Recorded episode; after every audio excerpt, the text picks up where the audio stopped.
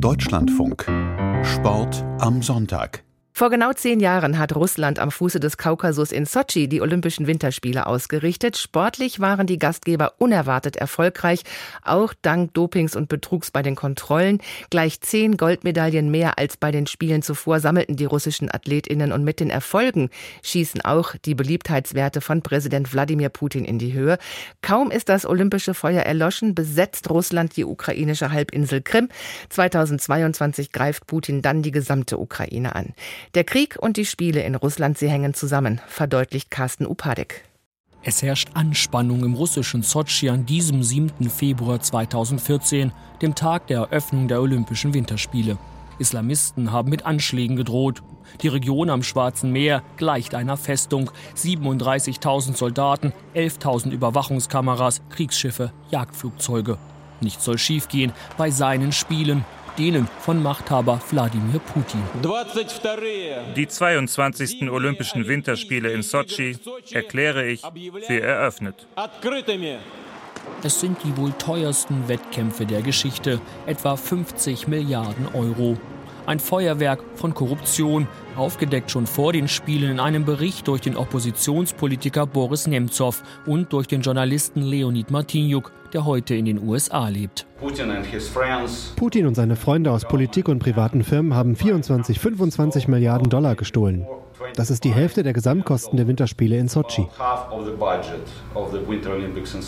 Mit Putin befreundete Unternehmer seien beim Bau von Straßen und Wettkampfstätten reich geworden, so Martinjuk.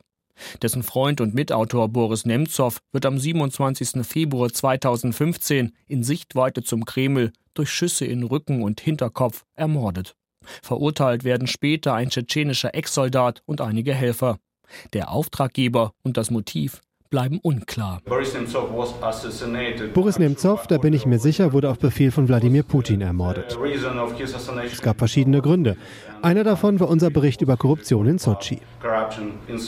Der Bericht erzeugt weltweit Aufsehen vor den Spielen 2014. Martyniuk flieht Ende des gleichen Jahres aus Russland, weil er fürchtet, verhaftet zu werden.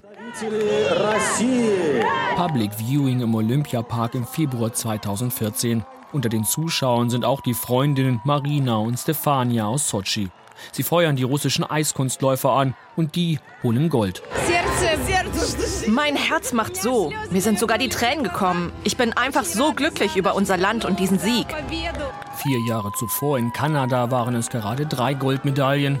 Am Ende dieser Spiele im eigenen Land 13 und jeden einzelnen Sieg habe die russische Propaganda auch zum Sieg von Wladimir Putin gemacht, so Leonid Martiniuk.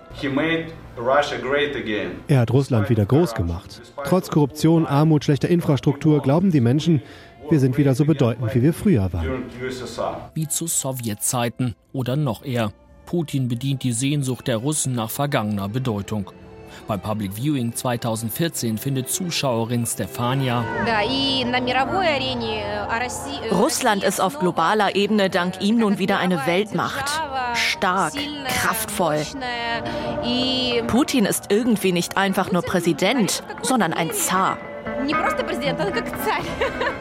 Und dem Herrscher scheint jedes Mittel recht für den Erfolg. Auch systematisches Doping von russischen Sportlern und Betrug bei den Kontrollen. Durch Löcher in den Wänden des Kontrolllabors sollen hunderte positive Urinproben ausgetauscht worden sein. Aufgedeckt durch den Journalisten Haju Seppelt. Der Leiter des Doping-Kontrolllabors, damals Grigori Otschenkov, der quasi Drahtzieher dieses Systems war, der hat ja später alles ausgeplaudert und der hat erzählt, dass selbst Putin über diese Machenschaften Bescheid wusste. In den letzten Tagen der Spiele in Russland treten die Wettkämpfe in den Hintergrund.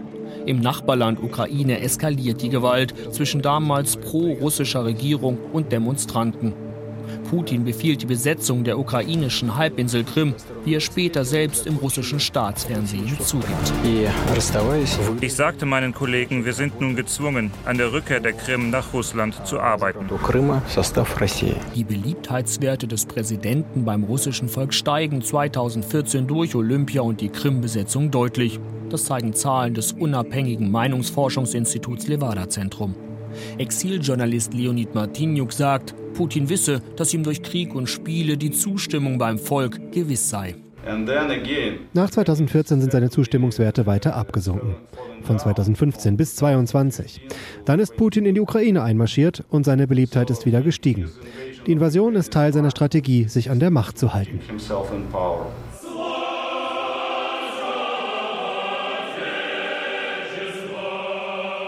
23. Februar 2014.